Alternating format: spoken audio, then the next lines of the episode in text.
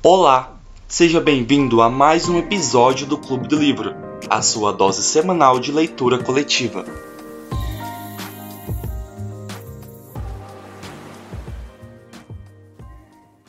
Vamos começar só com a gente mesmo. Hoje vai ser uma reunião mais, mais íntima, com só um pouquinho de gente, mas tomara que a gente consiga fazer proveito também. Só recapitulando, né, a gente leu dos capítulos 24 até o capítulo 30, e basicamente o que aconteceu foi que eles deram continuidade, né, à caminhada, a descida é, Sneffels adentro, e, e aí, como a gente teve, né, aquele, aquele baque que foi quando o Axel ele se separa do tio, né, e fica perdido. E aí a gente tem praticamente uns dois capítulos inteiros dele só, da gente só lendo essa agonia que ele passa, né, quando ele ele cai, bate a cabeça, fica completamente desacordado, até que eles, che eles chegam num ponto da caverna onde que as vozes se encontram e aí eles conseguem ali meio que se reencontrar. E aí, nesse, nessa volta, o, é, o Axel acaba caindo, bate a cabeça e fica quatro dias desacordado.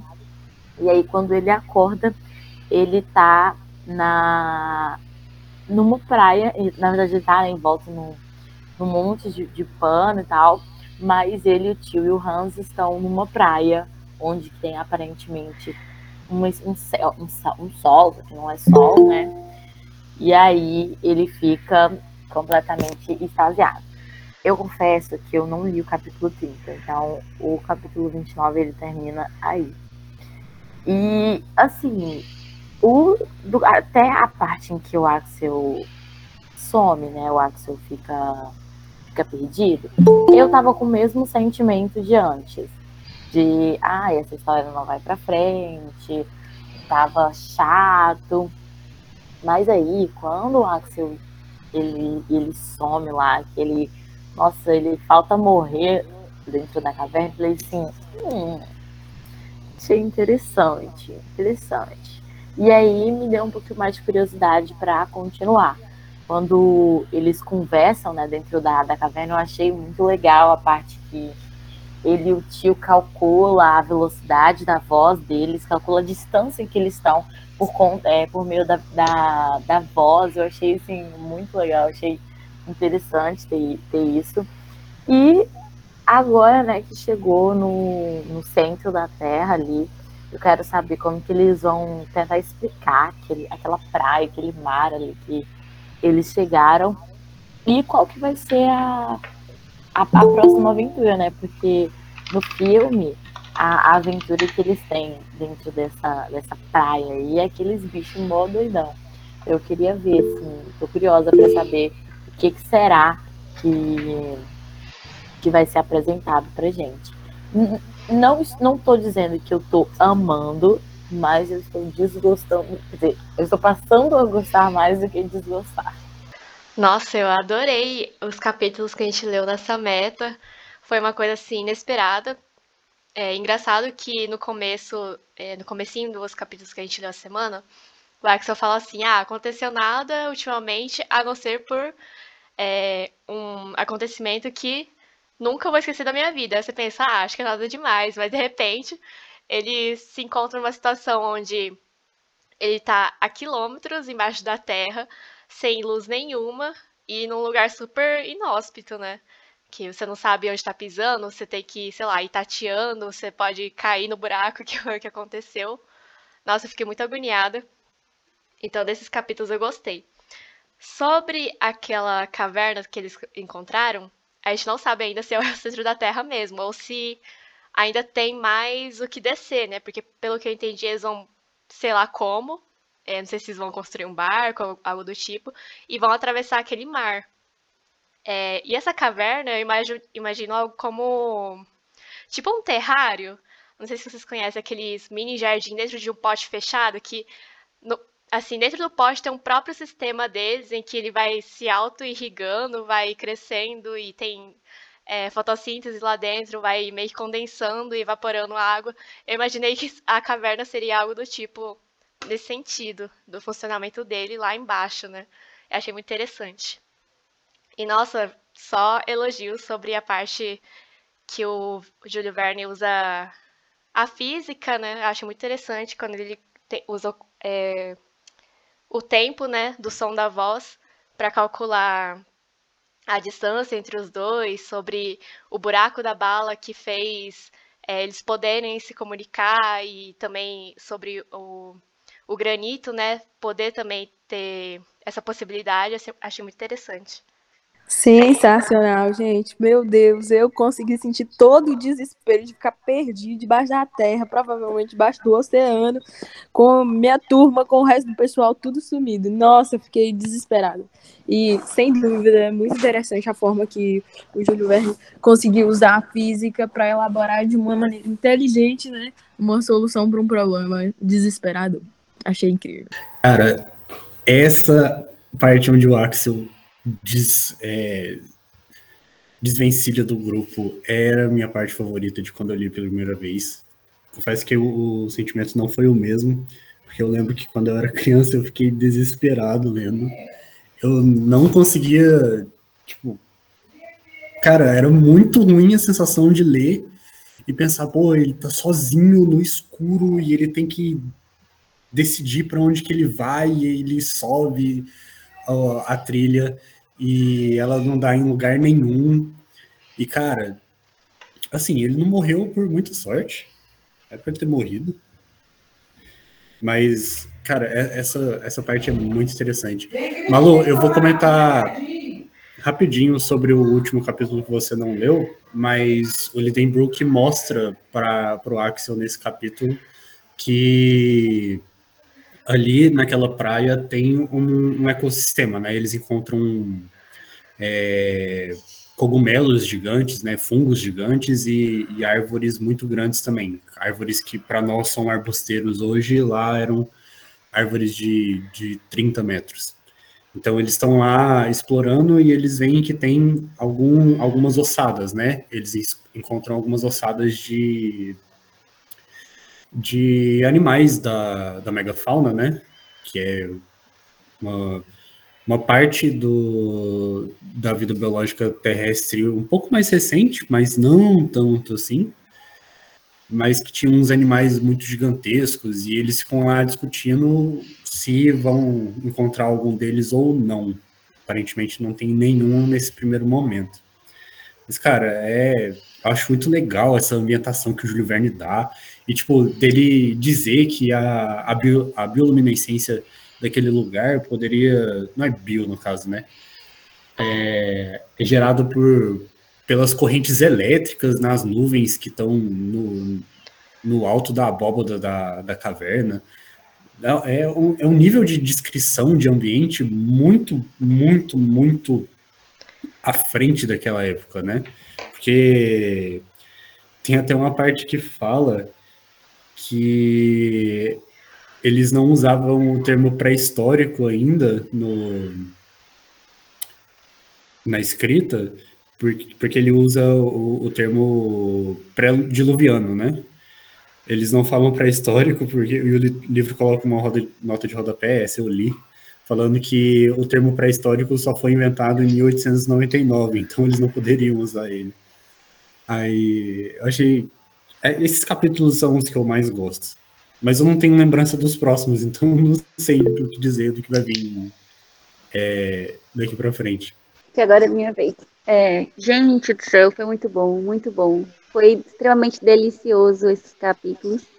Essa parte, porque na hora que ele some, foi tão assim, é, tão contínua a leitura, ele falou, sumi. Aí eu até falei, ah, meu Deus, e aí foi despertando muitas emoções, e aquela escuridão, aquela agonia, e ele caçando, e agora que eu tenho que voltar, eu tenho que descer, eu tenho que subir. Eu gostei muito dessas partes. Eu achei a descrição agora muito bem-vinda, muito bom. É, a, questão também da ciência, que os efeitos físicos que acontecem, como o autor traz a, solução dos problemas, essa, esse céu que é, que é formado por efeitos lá, Assim, o menino comentou agora efeitos elétricos e tudo mais. Eu achei muito, muito legal, muito inusitado. Eu gostei muito desse capítulo, muito, muito, muito. É, eu tenho que dizer que eu estou muito feliz pelo livro e pelo clube do livro, porque se não tivesse mais gente comigo lendo, eu desistiria. No, uh, os últimos capítulos que a gente leu no semana passada foram muito difíceis para mim, foi bem maçante e difícil. Mas esses agora parece que me deu um gás, assim, e tá muito melhor. Também concordo com o que vocês disseram. Eu sou mais feliz pelo clube do livro, porque senão eu não teria conseguido ler o livro. É, e eu concordo, é, essa, esses capítulos agora foram muito bons e me deu um gás para continuar lendo. Ai, ó, entra pro clube porque é alta. Acho que no início tinha uma boa parte que tava assim também, né? A gente tava. Só, só tava seguindo por conta do, do clube mesmo, mas ah, esses capítulos agora deu um, um gásinho pra história. Mas é uma coisa que eu queria falar, que a gente falou da semana, na semana passada, que foi a questão de ser os três personagens o tempo inteiro. Eu acho que cada vez mais eu continuo achando que sim, que não vai entrar novos personagens. Eu acho que vai ser os três até o final e todas as aventuras que. Todas as aventuras, os perigos e tudo que eles vão passar Ai, vai eu... ser. Aquele cara, esqueci o nome dele, o cara que entregou a carta, muito provavelmente. Ele... Não, que fez a carta, ele deve estar lá dentro, gente. Certeza. Será? Ah, com Mas certeza. Ele... Mas como que ele mandou essa carta? Como que ele ai, deixou de fora? Mas eu tenho esperanças, não pode, porque, ai, eu espero muito que tenha mais alguém. E como não, ninguém entrou com ele, espero que tenha alguém lá dentro, então. Eu tenho essa esperança. É, muito inusitado ele estar tá lá, né? Porque o, as, os escritos dele datam de 600 anos. Pois é, não, acho que não, não, não, faz sentido ele, ele tá lá. A não ser que, tipo assim, lá embaixo funciona uma coisa tipo. O tempo lá embaixo não funciona da mesma forma que o tempo em cima, sabe? Alguma coisa nesse tipo. Como se 600 anos do lado de fora fossem, sei lá, 6 anos do lado de dentro. Então, assim, esses 20 dias que eles estão passando é, lá dentro para fazer toda essa viagem, aí lá fora foi tipo 20 horas, sabe? Seria assim, muito doido, mas talvez seria um pouco muito. muito não sei se seria muito viajado para a proposta né, do, do livro. Mas, gente, uma coisa que tem que ressaltar é real, como que a escrita é muito completa. A escrita do Júlio Verne nesse filme ela é muito completa, sabe? E realmente, para esses capítulos agora, principalmente depois que eles chegaram nessa praia, a descrição do ambiente foi assim foi uma coisa bem gostosa de, de ler, sabe? Foi muito bem-vinda. Então, eu tenho que. Ó, eu tiro o chapéu, porque realmente foi uma. A escrita dele é muito boa, apesar de ter alguma, muitas palavras que são difíceis, né? Mas ainda assim, não, não tira o mérito de ser muito bem escrito. Gente, eu acho que a coisa que eu tô achando mais interessante nesse livro é a parte das explicações científicas das coisas. Tipo, do, a questão da pressão e como ela influencia no. em como a, as ondas são, são transmitidas, que vai mais. ganha intensidade. Ele fala que ganha intensidade, mas também não se propaga mais rápido. E eu acho muito interessante isso. Aí também, o menino tem uma hora que ele comenta, ué, mas como que. Achei que nem ia formar nuvem, porque a pressão é muito alta, achei que nem ia acontecer a. a precipitação da água, a precipitação não, a ah, esqueci agora. Mas a água vira vapor e aí ele é, fala que talvez não era nem para formar aquelas nuvens. E aí o também não busca uma explicação para isso, porque também não é totalmente o foco do livro. Tem, mas ele tem essas, essas licenças prosociência para deixar é, tudo mais verossímil. E eu acho isso muito interessante. Aí a parte da caverna me deixou muito. Da caverna que o, o menino ficou preso sozinho, o Exo, me deixou muito aflito, mas ao mesmo tempo também me deixou muito impaciente, porque eu fico, sabe, tipo, você entende que ele, ficou desesperado e ele não percebeu que perdeu o rio e tudo mais, mas sabe aquela sensação de quando você tá vendo um filme de terror e você fica, menino, para de ser burra! Mas ao mesmo tempo você sabe que, que a pessoa tá desesperada ela não tá agindo com a concepção da cabeça dela. Mas você fica mesmo assim, tipo, meu Deus, para de ser burro, você sabe como lidar com essa situação, Aí ele vai para um lado, vai para o outro, e ele continua indo, não percebe o rio, aí ele se perde. Aí a lanterna dele para, e aí quando a lanterna dele para, vem todo o peso, né? Tipo assim, caraca, tô sozinho aqui. Ah, ele já tava, tipo, sei lá, quase 200 km abaixo do, do chão, abaixo do nível do mar. E aí bate, deve bater aquele desespero pesado, até na gente que tá lendo. Então eu achei muito boa essa parte. Mas antes disso me deu muito nervoso.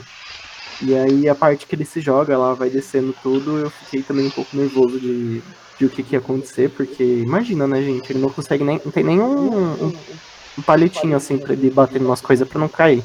Pra não, tipo, se jogar de um precipício. Aí, vocês estavam comentando sobre os três personagens, e, gente, não sei se vocês comentaram antes, mas o Hans, ele é muito. sem sal. Porque ele não tem nada, tipo assim, ele. O próprio Axel comenta que ele só deixa o fluxo ir, sabe? Tipo assim, só segue o, o cara e. É isso. Então, tipo, tá faltando realmente um personagem a mais. Eu espero. Nossa, passou uma moto aqui. Mas eu espero fortemente que apareça um personagem a mais também. É... E outra coisa que, tava que eu tava pensando era o tempo que eles estão lá, né? Porque, caramba, eles já estão viajando o continente, assim, sabe? De, em distância é, horizontal. E vertical também já desceu pra caramba. E ainda assim tá, tipo. Estão seguindo lá, já tem tipo uns 40 dias que eles estão lá embaixo. O autor ele não poupa tempo pros personagens e também, tipo assim, não poupa quilômetros andados por eles também na exploração. É, e o livro tem essa vibe de, tipo assim, se a gente ficar impaciente para ver o que, que vai ter, é, fica muito ruim a leitura. Porque a leitura é muito sobre essas, essas pequenas coisas que acontecem no caminho. Eu acho que o objetivo no final, eu acho que vai ter menos importância do que tudo que eles passaram no caminho. Porque às vezes eu me pego impaciente para ver o que vai acontecer e eu percebo que é só frustrante ler o livro com essa ótica. É, então acho que o melhor é ter paciência, ver tudo que eles vão passando, os, os perrengues, as coisas e aproveitar a jornada. Sim, até semana passada eu tava assim, impaciente porque não acontecia nada e eles não chegavam ao centro da Terra logo. Até que eu aceitei e, assim, vou curtir a jornada, sabe? O caminho e não o fim, né? É, e tá bem melhor agora, até pelos acontecimentos que estão é, rolando agora. E eu também concordo com o Matheus sobre. É, eu acho muito mais interessante essa parte mais científica, né? Tipo assim, não parece que eu tô lendo uma ficção, é muito doido isso, porque tudo faz um pouco de sentido. Claro que se, se você for para pesquisar a fundo, não é, vai ver que grande parte é, não vai bater, mas você lendo assim, curtindo a leitura, não, não parece uma ficção. E outra coisa que eu fiquei pensando é que o vulcão tá só 200 anos inativos. É inativo, né? É, que não entrou em erupção. Então, tipo assim, 200 anos lá fora e que ele não soltou lava e em 200 anos lá dentro aconteceu tudo isso de ter um lugar favorável para ter animais habitando lá embaixo. É que eles estão muito distantes já do vulcão, né? Então provavelmente nem é mais a. Eles não estão nem na passagem mais do vulcão, de onde poderia ser a condução da lava dele. Então, tipo, dá para perceber, por exemplo, aquele lugar lá, ele tá daquele jeito há muito tempo. Não necessariamente tem que ter passado lava lá recentemente. Tanto que o, o Axel, ele frequentemente comenta o o, a formação desses locais, né? Então ele fica se questionando se o, o, tempo que aquilo aconteceu ou como que aquilo pode ter acontecido, né? A formação daqueles, daquelas câmaras. Então, né? Então é esse finalmente um uns capítulos bem interessantes. Gostei bastante da, da emoção, da do, tipo do medo lá dele perdido, o isso que vocês acabaram de falar sobre a possibilidade de como foi criado, pelo que eu entendo, cinza vulcânica, é, quando misturada com a terra, ela se torna bastante fértil. Acho que talvez tipo seja propício para surgimento de fauna e flora, mas né, no livro de ficção não tem como ter certeza de nada nesse sentido. No quesito de personagens, aí, apesar de que foi interessante, tô gostando mais do personagem principal, mas ainda tô querendo ver se tem um personagem interessante aquilo que é, falaram no começo sobre a possibilidade de ter uma diferença de tempo, realmente é muito interessante. Uma, é, eu não sei se, tipo, eu acho que o livro é muito não realista, mas tipo, acho que ele não é fantasioso o suficiente para ter algo desse tipo. Mas eu acho que, cara, se tivesse seria muito interessante.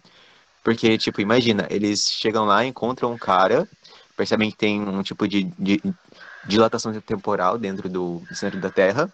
Aí quando, aí quando voltam lá, a, a esposa do do personagem principal, meu Deus, esqueci o nome, do personagem principal, tipo, já, já tá velho, imagina, todo, todo mundo velho, o mundo já, já, já tá diferente. Nossa, eu acho que seria muito interessante. Mas seria só que o livro não é. não tá muito nessa linha. Então, talvez tenha uma pequena chance, mas não, não é 100% de certeza. Mas muito interessante. Eu acho que se tivesse tipo de dilatação temporal, por exemplo, se no, no centro da Terra o tempo passa mais devagar, então quando eles saírem, vai ter passado muito pouco tempo do, de quando eles entraram. Acho que Pera, é, é. Não seria. Não, não seria Não, o contrário. Não, tipo, se- o cara, aquele lá que mandou a mensagem há 20 anos atrás, tipo, ele só tá lá faz, tipo, algumas horas. Aí, e, ou seja, fora, no, no mundo real, passou muito tempo. É, tá ver... é certo, tá certo, tá certo. Mas é, não sei.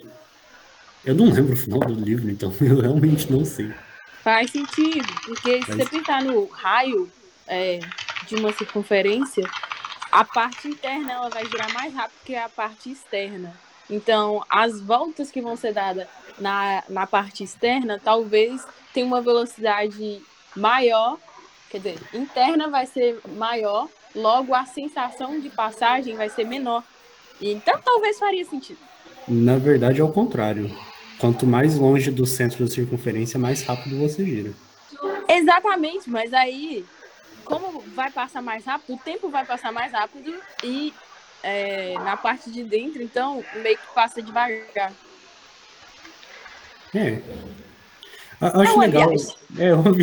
Eu acho legal também, porque nessa época não existiam as teorias de, da relatividade geral de Einstein e não. A maioria das, das teorias cosmológicas não existiam.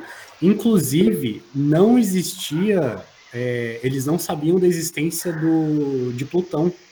Então, quando ele cita lá que aquela teoria de que no centro da Terra eu poderia. Porque tinha um cara que falou que poderia ter dois, dois astros dentro do, do, do planeta, que eram Plutão e etc, etc, não lembro o nome. É, eu fiquei pensando, nossa, Plutão foi descoberto só na década de 20. Aí, tipo, dei um, um, um estalo assim na minha cabeça. Ai, gente, pois eu eu espero do fundo do meu coração que tenha alguma coisa desse de, de lapso de tempo. Se não tiver, vou ficar levemente des- desapontada, mas é por culpa minha mesmo, por estar criando uma expectativa de uma coisa que provavelmente pode nem acontecer. Mas eu gostaria muito que acontecesse. E só comentando mesmo uma coisa que o Matheus tinha falado sobre é, o Axel, né? Que ele ficou, como que ele ficou se sentindo lá quando ele estava é, quando ele se perdeu e tudo mais. Gente, eu confesso que teve um, quando ele se perdeu, a primeira coisa que eu senti não foi medo, não foi nada, foi irritação. Porque assim, gente, que raiva que as coisas só acontecem que esse menino, nossa senhora, o menino já encebou a viagem toda. E aí quando chega lá dentro, quase morre de sede, não, não consegue andar direito, quase morre de sede. Depois se separa de todo mundo, dá um trabalhão pro povo ficar procurando ele, atrasando a viagem. Ixi, só sabe reclamar depois. Ficar bom e só sabe reclamar. Então, de primeiro momento, eu fiquei tipo, caraca, que droga esse menino cria, é, criando mais empecilho aí para chegar no, no centro da Terra. Ai, meu Deus, coloca aqui no, no chat. E bate o sentimento também de posso jogar? Eu faria igual. Exatamente, eu penso a mesma coisa. Eu acho que eu seria exatamente assim. Reclamaria a viagem inteira, não ia prestar atenção, ia me, ia me perder ali, ia causar maior alvoroço. Mas é só mesmo que eu lembrei disso, que eu fiquei preocupada quando ele tipo, me, me causou né, um medinho quando ele se separou, mas que o meu primeiro sentimento foi de irritação. Eu só queria comentar um negócio que o Matheus falou, da, da distância que já tem andado, dos quilômetros. Gente, eu fico pensando, porque descer é sempre mais fácil que subir. Só de pensar em subir e vai ter que escalar, e no perigo, eu não sei se. Até que chegar lá ao centro da Terra, tudo bem. Pra mim é até possível. Agora sair, eu vou te contar, viu? Pra mim é bem difícil. Pois é, como é que será que eles vão escalar para subir? Porque para descer, eles amarravam lá na, nas pedras, faziam um rapelzinho e, de, de, e descia, né? Mas e para subir? Como que será que eles vão fazer? Então, eu não sei se é uma memória falsa minha, mas eu acho que no filme eles saem, tipo, muito rápido de lá, não saem? Tipo, por algum. Eu não lembro como é que era, mas eu tenho a impressão de que eles são jogados. Eles saem pelo Vesúvio. É, é bem, é uma cena bem tipo hollywoodiana. Eles estão dentro de um crânio de um tiranossauro. Aí o Vesúvio resolve é, fazer um movimento ali de magna e eles saem catapultados pelo, pelo vulcão. Eu lembro, eu acho que quando, eu era criança, eu ficava com a sensação de, meu Deus, eles vão morrer, não tem como sobreviver a um negócio desse. Sabe aquele negócio de, ah, vou. Tem a- é, o Homem-Aranha tá caindo aqui, vou pular do, do, do elevador e. Homem-Aranha, porque eu lembro do Homem-Aranha toda vez que eu lembro disso, mas tipo, ah, eu tô no elevador e vou pular e aí não vou cair, morrer de queda. Eu acho que é, é tipo um negócio desse, essa cena, meio absurda. Mas no livro também tem vento, né, gente? É, se bem que corrente é mais fácil, que é diferente de temperatura. Mas mesmo assim, eu fiquei. Gente, que isso? Tem luz. Então, essa luz de eletricidade também, eu deixei como licença poética pro, pro, pro livro, porque eu acho que cientificamente não faz muito sentido. Não, não, não sei. Ele fala que é um fenômeno e tudo mais, não explica muito bem como que acontece. Eu fiquei. Hum, hum, mas vai ver, tem alguém explicando que pode acontecer mesmo, não sei. Assim, a luz eu até defendo a existência. Agora, as plantas absorverem essa luz para fazer fotossíntese, que eu já acho assim, um negócio meio complicado. Sim, é por isso que eu fiquei, ah, cogumelo, beleza. Aí depois ele É, fala de planta e eu fiquei, hã? Aí o cogumelo eu falei assim, ah, faz sentido, né? Fechado, úmido, quentinho. Ok. Mas planta normal? Mastodonte? Sim. Outra coisa que eu achei muito doida, duas coisas. É, Uma delas é que o menino começou a bater o olho em tudo, assim, ele, ó, isso aqui é um fóssil de não sei o que, de não sei o que, de não sei o que. Eu fiquei, hã? Ó, mandíbula de tal dinossauro. Fiquei, hã? E outra coisa que eu fiquei pensando. Putz, eu acabei de esquecer. Pode ir falando, que depois eu lembro. Não, é só aproveitando falando do, co- do cogumelo. Eu não sei se passou pela cabeça de vocês ou minha mente é meio maldosa, mas, tipo assim, na hora que eles ficaram falando, nossa, encontramos um monte de cogumelo e tal, eu vejo assim, gente, será que é uma viagem? Eles estão muito doidos, sabe assim? E remeteu isso a mim, eu falei, acho que é alucinação.